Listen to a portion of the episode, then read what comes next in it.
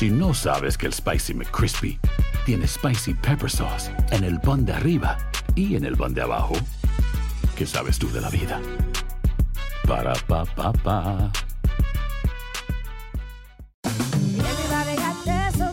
La venta para amigos y familiares de JCPenney está de vuelta. Desde lunes ahorra 30% extra en artículos por toda la tienda. Esos son ahorros adicionales por encima de nuestros precios bajos. Dile a tus amigos, ven con tu familia y ahorren en grande. No olvides, ya se acerca el Día de las Madres. Y tenemos todo lo que mamá quiere: joyería, belleza, salón y tarjetas de regalo. JCPenney, vale la pena. Cupón válido del 29 de abril al 5 de mayo en selección de estilos. Aplican exclusiones. Detalles en la tienda jcp.com.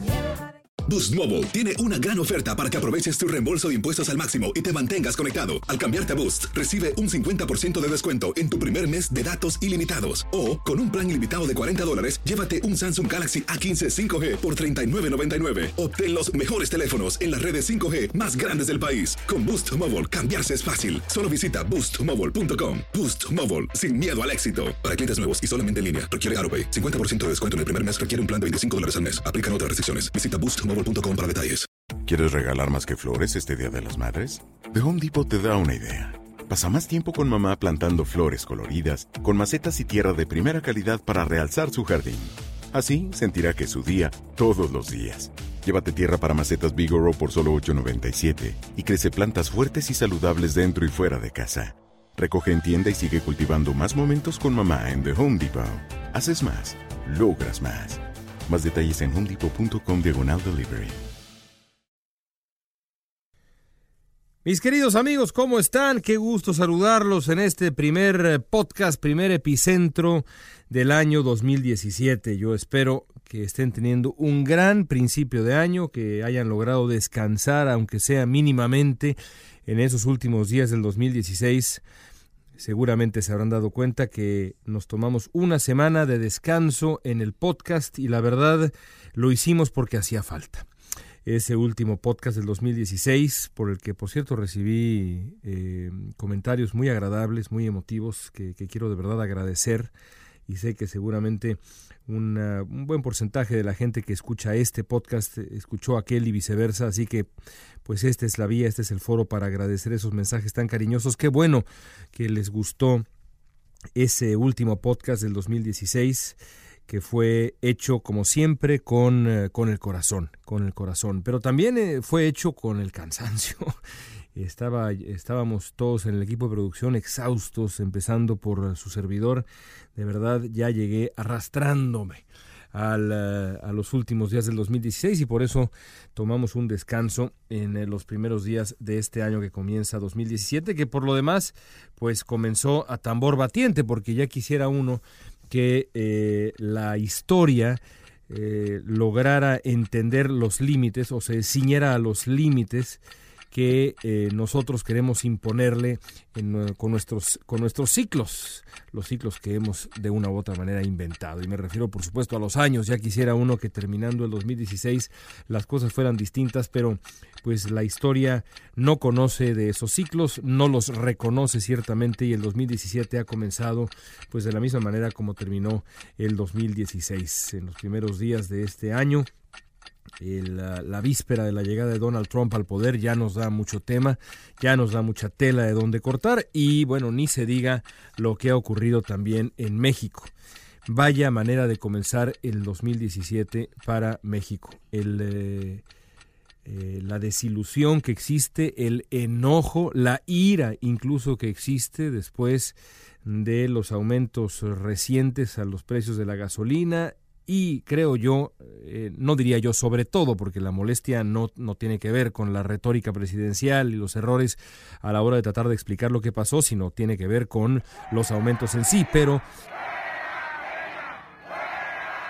la impericia a la hora de explicar o tratar de explicar qué fue lo que ha ocurrido, pues no ha hecho más que empeorar la situación. Justamente ahora que grabamos este podcast a principios de esta semana, estamos grabando esto el, lunes ya por la tarde, hora de México, a las 3 y 10 de la tarde hora de Los Ángeles. Se están desarrollando marchas en eh, la Ciudad de México, al mismo tiempo que hubo esta presentación de un plan para la prosperidad de la familia mexicana y demás, que arreglará seguramente poco. Y arreglará seguramente poco porque, bueno, las noticias por lo menos que ocupan las redes sociales, son las eh, noticias que han ocupado la atención de la opinión pública desde hace tiempo. La presencia de un líder sindical con un reloj de medio millón de pesos mientras hablaba de la manera de proteger a las familias mexicanas. En fin, esa, esa larga lista de contradicciones absolutamente repugnantes que continúan apareciéndose en el escenario nacional, en el escenario mexicano. Eh, y digo que tampoco funcionará porque me parece, no sé qué opinen ustedes, que el gobierno peñanietista poco a poco ha ido gastando los pocos cartuchos que le quedaban. Y los ha ido gastando. Sin duda es el aumento en el precio de las gasolinas. Sé que hay mucha molestia y enojo por esta situación. Son sentimientos que entiendo y con decisiones muy dolorosas para la gran mayoría de los mexicanos, como este, como este aumento, pero también, y ahí sí creo que viene al caso mencionarlo, con de nuevo su falta de habilidad, una falta de verdad increíble de habilidad para explicar por qué se toman las decisiones y por qué las decisiones eh, importan, eh, a pesar de que sean dolorosas. Siempre he pensado desde eh, hace ya varios años que después de la aprobación de las reformas, el presidente de México decidió que las reformas y sus beneficios, pero también sus costos, se explicaran por sí solas, por sí solos los beneficios, por sí solos los costos, por sí solas las reformas. Y lo cierto es que, como decía un querido maestro mío, 70% del arte de gobernar comienza con el arte de saber explicar. Quien no sabe explicar no sabe gobernar, porque, en efecto, el acto de gobierno, cuando, cuando, cuando se hace con una dosis mínima de eh, valentía y lucidez, e incluso cuando no ocurre así, implica una buena dosis a su vez de incomodidad para este o aquel segmento de la población. A ese segmento de la población hay que explicarle por qué se tomó esta o aquella decisión. Y lo cierto es que el gobierno de Enrique Peña Nieto hace mucho tiempo abdicó en eh, cuanto a esa responsabilidad, abdicó la responsabilidad de esa, eh, de la posibilidad de explicarle al pueblo de México el porqué de ciertas reformas. Y esto es lo que ha ocurrido también con esta medida del aumento en el precio de la gasolina. Y no se puede eh, delegar la responsabilidad de explicar, no se puede delegar, tampoco se puede suspender y mucho menos se puede cancelar. Hay que saber explicar y esto no lo ha podido hacer el gobierno mexicano en este principio de año tan pero tan turbulento. No cabe duda también, por otro lado, y asegurar lo contrario es también absolutamente ingenuo, que hay una serie de actores políticos en México que se benefician de eh, este ánimo eh, deprimido, de este ánimo de ira, de este ánimo de repudio a el, el, gobierno que está en funciones. Y eso, por supuesto, por un lado es lamentable, pero por el otro lado es también comprensible porque en la política hay alguien que quiere llegar al poder y hay alguien que está en el poder y cada uno persigue la suya. Por supuesto, lo ideal, lo deseable, es que el bien eh, común prevalezca y sea, digamos, el principio superior antes que la persecución misma del poder, pero tampoco nos podemos permitir ingenuidades. Por ejemplo, eh, hace no demasiado tiempo, hace un par de, de, días, escuchaba yo detenidamente el podcast del el presidente Obama con su gran asesor, su brazo derecho estratégico, David Axelrod, este hombre que tiene un podcast maravilloso que se llama The Axe Files, A-X-E Files, que de verdad si no lo han escuchado, escúchenlo, creo que no es la primera vez que lo recomiendo en este espacio. Y en ese diálogo entre Barack Obama y David Axelrod, del que ya hablaremos con más calma la próxima semana cuando hablemos específicamente de Barack Obama al darle la despedida, eh, Obama reconoce que la estrategia en función solamente de la política y de los, de los fines políticos, la estrategia republicana de bloquearlo, de bloquear las iniciativas de Barack Obama, de eh, estampar con un no eh, inamovible la gran cantidad de iniciativas de Obama fue una, eh, una, estrategia desarrollada por el líder republicano en el Senado, Mitch McConnell, en palabras del propio Obama, exitosa y muy bien pensada solamente en términos políticos. ¿Por qué? Porque los republicanos estaban decididos a no darle larga vida al propio Obama, políticamente hablando, y, más importante aún, al movimiento detrás de Barack Obama, al movimiento progresista de Barack Obama. Pero también Obama mismo eh, reconoce que a pesar de ser una, apuesta política sensata eh, y, bien llevada a cabo, eh, a través de una disciplina férrea del manejo de la bancada republicana en el, en el Senado, también fue contra el bien común y contra el buen desarrollo de la democracia estadounidense y eso es lo que es lamentable. Pero también como, ha hecho Barack Obama, creo yo que tampoco podemos alarmarnos porque haya actores que deseen o que busquen beneficiarse de eh, la irritación social que prevalece en México, como ocurrió aquí en Estados Unidos. Lo ideal es que no ocurriera, pero no nos podemos permitir ser ingenuos. Así las cosas en el principio de año en, eh, en, México. Y eso también da pie a una reflexión sobre lo que viene, porque lo que viene es eh, el umbral de la gran carrera presidencial rumbo al 2018. En este 2017 se definirán los candidatos presidenciales ya de manera definitiva de los partidos, comenzará todo el gran preparativo rumbo a las campañas presidenciales. En gran medida este es el año definitivo, aunque el año definitivo con D mayúscula sea por supuesto el año 2018 y esos primeros seis meses que vamos a vivir justamente dentro de un año. Pero este año es fundamental.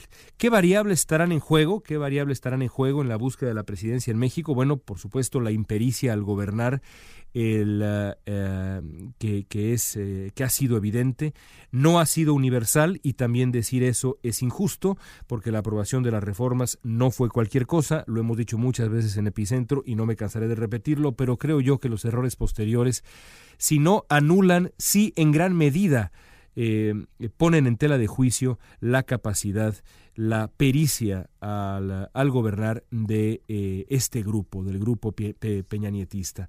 Después de eh, la impericia al gobernar, la percepción de corrupción y la impunidad de quien gobierna, eh, el cuestionamiento sobre el ejercicio poco ético del poder será indudablemente factor. Para mí, el gran factor de la elección del 2018 será ese, y lo hemos dicho también ya con anterioridad.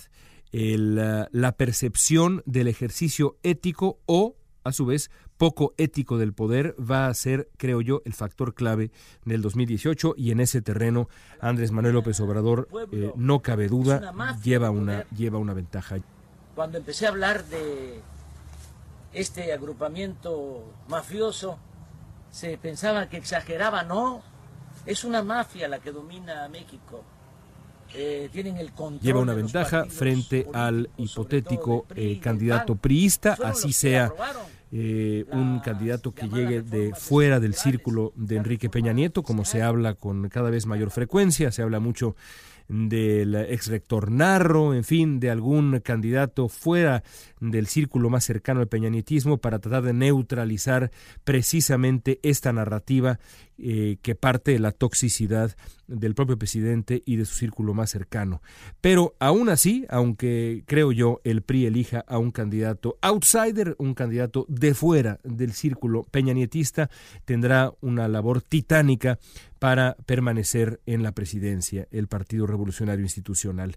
El PAN, creo yo, también a su vez ha jugado el juego que le conviene a Andrés Manuel López Obrador, porque aunque puede uno debatir la justicia de insistir en ese vínculo, lo cierto es que desde la óptica López Obradorista es mucho más fácil relacionar a Margarita Zavala, va a ser mucho más fácil relacionar a Margarita Zavala con el peor legado del panismo, el peor legado del calderonismo en los últimos años que lo que hubiera sido hacerlo con un panista, digamos, más fresco, menos visto, menos claramente vinculado con el calderonismo. Pero decía yo en el periódico El Universal, justamente a principios de esta semana, que no todo está dicho, porque hasta hace poco tiempo mm, yo hubiera eh, supuesto, hubiera sugerido que esos dos factores iban a ser los factores definitivos de la elección presidencial. En mayor medida, como ya dije, eh, la percepción del ejercicio ético del poder y por el otro lado la impericia a la hora de gobernar. Pero ahora ha llegado, y no cabe duda que ha llegado una nueva, un nuevo elemento al escenario. Y ese nuevo elemento es, ¿qué vamos a hacer con Donald Trump?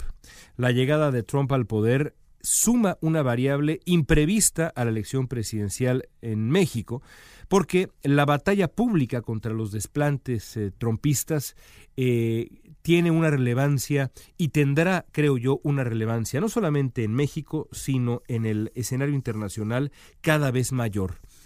Y así será porque no veo por qué Donald Trump vaya a eh, bajarse de su burro, ¿Por qué vaya a dejar de insistir en su villano favorito, un villano que le reditúa? Eh, en las primeras horas del 2017, Donald Trump volvió a las andadas. Si uno revisa su Twitter como presidente electo, un número asombroso de tweets van dirigidos hacia, hacia México en esta suerte de gran batalla comercial que parte del nuevo proteccionismo que eh, pretende practicar Donald Trump, eh, que esta batalla comercial que Trump ha puesto en práctica contra, contra México. Por eso creo que la batalla contra Trump apenas está comenzando sobre todo en el terreno de la percepción pública, de la opinión pública. En ese sentido, el candidato eventual del PRI tiene un, tendrá un trabajo muy, pero muy, pero muy complicado. ¿Por qué? Bueno, porque como hemos visto, el gobierno peñanetista, a pesar de que el flamante aprendiz de canciller Luis Videgaray diga que no van a enfrentar a Trump con miedo y que van a ser inteligentes y que van a tener, no va a haber sumisión absoluta, eh, en ningún sentido más bien, lo cierto es que la percepción que existe, creo yo, es la contraria el, um, el PRI, el uh, PRI en el poder, el presidente Peña Nieto, el círculo peñanetista han decidido lidiar con Trump desde su época de candidato y ahora con mucha mayor razón con eh, una, una cautela eh, que por momentos eh, se parece al apaciguamiento y sí, por momentos parece acercarse a algo muy parecido, muy similar a la sumisión. Por eso es que me parece improbable que el candidato del PRI tenga espacio para enfrentar a Trump con la fortaleza necesaria, porque me queda claro, a Trump no se le puede golpear con la mano derecha y acariciar con la mano izquierda. Estas ataduras no las van a tener los candidatos de la oposición en México. Si así lo deciden, Andrés Manuel López Obrador, Margarita Zavala y quien se quiera sumar eh, a, la, a la baraja, tendrán libertad para enfrentar, confrontar a Donald Trump con eh, eh, incluso con gusto, con libertad, insisto, pero también con gusto. A mí me ha parecido sorprendente que desde el, el principio mismo de la andanada trompista contra México, la voz de Andrés Manuel López Obrador ha estado em, ha estado, ha estado ausente, ha estado mayormente ausente. Eh, y me ha sorprendido porque si alguien debería tener, debería llevar la voz cantante en la, eh, en la lucha retórica contra Donald Trump, en la confrontación eh, desde México, las ideas trumpistas y el discurso nativista de Donald Trump, anti-mexicano de Donald Trump, tendría que ser la izquierda mexicana. Así ha ocurrido en Estados Unidos cuando las voces, en donde las voces más, pero más elocuentes contra Donald Trump han venido precisamente de las personas que uno imaginaría resultarían más afines con la agenda López Obradorista y la ideología López Obradorista. Eh, ahí está Bernie Sanders, ahí está Elizabeth Warren, gente que yo estoy seguro que si se reuniera eh, con Andrés Manuel López Obrador tendrían, tendrían muchas cosas en común. Eh, figuras así, figuras que defienden, que defienden la, agenda eh, progresista desde la izquierda, han eh, abierto el debate desde hace mucho tiempo, tratándose de Donald Trump, y lo han hecho con gran gallardía. Andrés Manuel López Obrador ha apostado por lo contrario, ha permanecido callado, con enorme cautela. Es posible que lo haga porque piensa que la elección del 2018 está en el bolsillo y para qué agitar las aguas cuando eh, cuando las cosas están prácticamente hechas. También es posible, y no sería, no sería digamos, eh, no es descartable en su caso, que le importe poco, en el fondo le importe poco lo que ocurra más allá de las fronteras mexicanas. En cualquier caso, López Obrador ha decidido salirse del debate frente a Donald Trump y eh, eso eh, implica seguramente ciertas ventajas, pero yo creo que eh, implica en este particular momento una, una, una omisión que podría terminar costándole a López Obrador, sobre todo si, por ejemplo, Margarita Zavala opta por lo contrario y opta por hacerse de la vanguardia en la lucha contra Donald Trump. Para Zavala, la oportunidad es, es muy clara. Tomaría la vanguardia en la réplica mexicana a las provocaciones de Donald Trump. Le permitiría esto proyectar fortaleza y viabilidad y legitimidad y seguramente le ganaría una renovada popularidad. Basta ver lo que ha hecho la confrontación, a veces eh, eh, un poco despatarrada, eh, de Vicente Fox con Donald Trump, el, la atención que le ha generado al expresidente Fox esta, esta confrontación reiterada con Donald Trump y a qué grado ha subido, han subido, digamos, sus bonos en el escenario de la opinión pública, no solamente mexicana, sino internacional. Por eso creo yo que eh, esa valentía hipotética que podría Margarita Zavala y también, por supuesto, Andrés Manuel López Obrador y prácticamente cualquier candidato que venga de la, de la oposición puede ejercer esa valentía frente a, Donald Trump, creo yo que podría ser altamente redituable y que podríamos pensar que será la tercera variable rumbo a la elección del 2018 alguien aprovechará esa variable, alguien tomará a, al Trump por los cuernos en los próximos meses y tratará de aprovechar, digamos, el, eh, el, el, lado mexicano del discurso eh, eh, nacionalista, chauvinista, digamos, que además en México funciona tan bien, a mí me parece muy lamentable el discurso antiamericano, el discurso chauvinista, pero también hay que reconocer de nuevo, sin caer en ingenuidades, que puede ser muy, pero muy redituable políticamente. Pues habrá que ver qué termina ocurriendo en, en México, lo sabremos sin duda alguna en los próximos meses. Y bueno amigos, con eso eh, cerramos, eh, cerramos este, este epicentro. Les agradezco mucho su atención. Ahí queda la reflexión del día de hoy. Nos esperan buenas sorpresas, créanme, para los, eh, para los próximos podcasts. Este podcast va a crecer. Nuestra operación eh, radiofónica acá en California y en Estados Unidos va a crecer, vamos a sumar voces, vamos a sumar temas, vamos a sumar muchas cosas.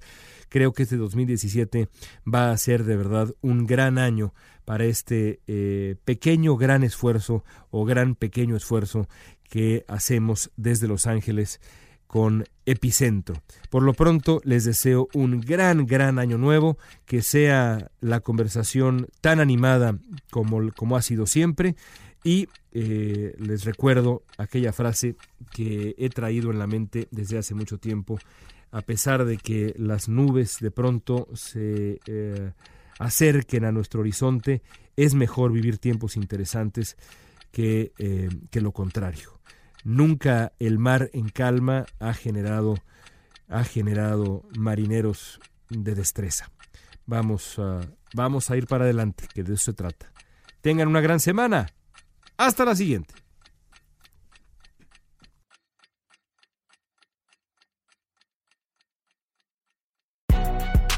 Si no sabes que el Spicy McCrispy tiene Spicy Pepper Sauce en el pan de arriba y en el pan de abajo, ¿Qué sabes tú de la vida?